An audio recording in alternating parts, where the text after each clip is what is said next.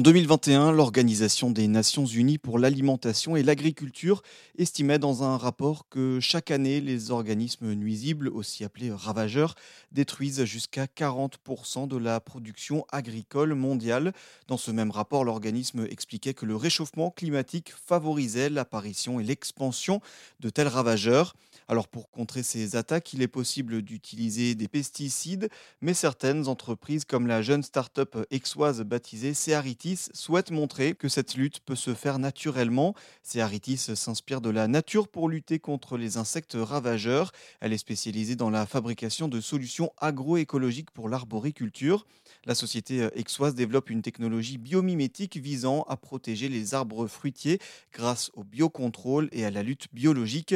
Sa cofondatrice Solena Canale Parola nous explique que leurs recherches se concentrent sur les ravageurs touchant les cerisiers ou encore les oliviers. Commencé tout d'abord, c'est un petit peu notre histoire familiale avec Marion. Euh, on s'est euh, intéressé tout d'abord à la mouche de l'olive, donc euh, le principal ravageur oléicole qui, qui est présent un petit peu dans tous les continents où il peut y avoir de l'oléiculture. Il est initialement présent dans le bassin méditerranéen. Et en fait, c'est un ravageur qui va venir piquer dans le fruit et va le rendre impropre à la consommation. On est petite fille d'oléiculteur et donc cette problématique, on la connaissait de près malheureusement. Et on avait vraiment cette volonté de trouver une solution naturelle et efficace contre ce ravageur.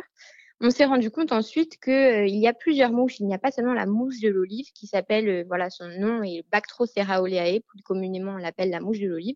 On s'est rendu compte qu'il y avait d'autres diptères, donc d'autres mouches qui agissaient à peu près de la même manière et que potentiellement, en fait, notre solution était euh, active aussi sur les autres mouches.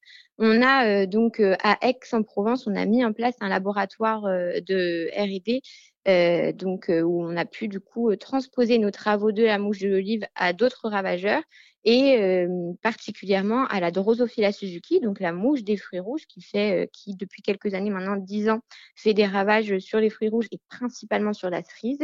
Et euh, on est en train de travailler aujourd'hui sur une autre mouche encore, la Ceratitis capitata, qui elle s'appelle plus communément la mouche méditerranéenne des fruits. Donc c'est vraiment nos trois scopes de cible au niveau des mouches. Et malheureusement, ces mouches-là sont, en fait, les cultures qu'elles touchent sont vraiment présentes dans tout le bassin méditerranéen et plus largement dans le monde entier. Effectivement, donc ces solutions-là, c'est un gros enjeu de les proposer dans un domaine de l'arboriculture qui se trouve quand même plutôt concerné ces derniers temps par, par ces ravageurs Malheureusement, oui. Donc, en fait, il faut savoir que les mouches sur lesquelles on travaille ne sont pas endémiques, en tout cas, de la France. Mais avec le réchauffement climatique, elles remontent de plus en plus et s'adaptent de plus en plus à, à certains climats. Euh, les ravages qu'ils font, euh, enfin les dégâts en tout cas causés euh, par ces mouches des fruits sont vraiment très importants sur les cultures. Aujourd'hui, il existait des produits chimiques qui ont été heureusement retirés par, par, par l'État français. Pour autant, il n'existe pas de solution biologique efficace de la même manière que les produits chimiques. Et donc, les producteurs se retrouvent dans une impasse, dans, on va dire, une situation d'urgence phytosanitaire. Et nous, euh, notre volonté, c'est de proposer euh, cette solution dans un contexte où aujourd'hui, euh, il faut avoir une vision différente de l'agriculture, de la production. Et il faut surtout avoir des solutions qui répondent aux besoins des agriculteurs et aux besoins du marché qui, qui a besoin aussi de, de produits et de fruits, de légumes qui ne soient sans résidus, sans pesticides, sans insecticides. Donc voilà, c'était un tout. C'est vrai qu'on arrive dans, une, dans un contexte assez compliqué.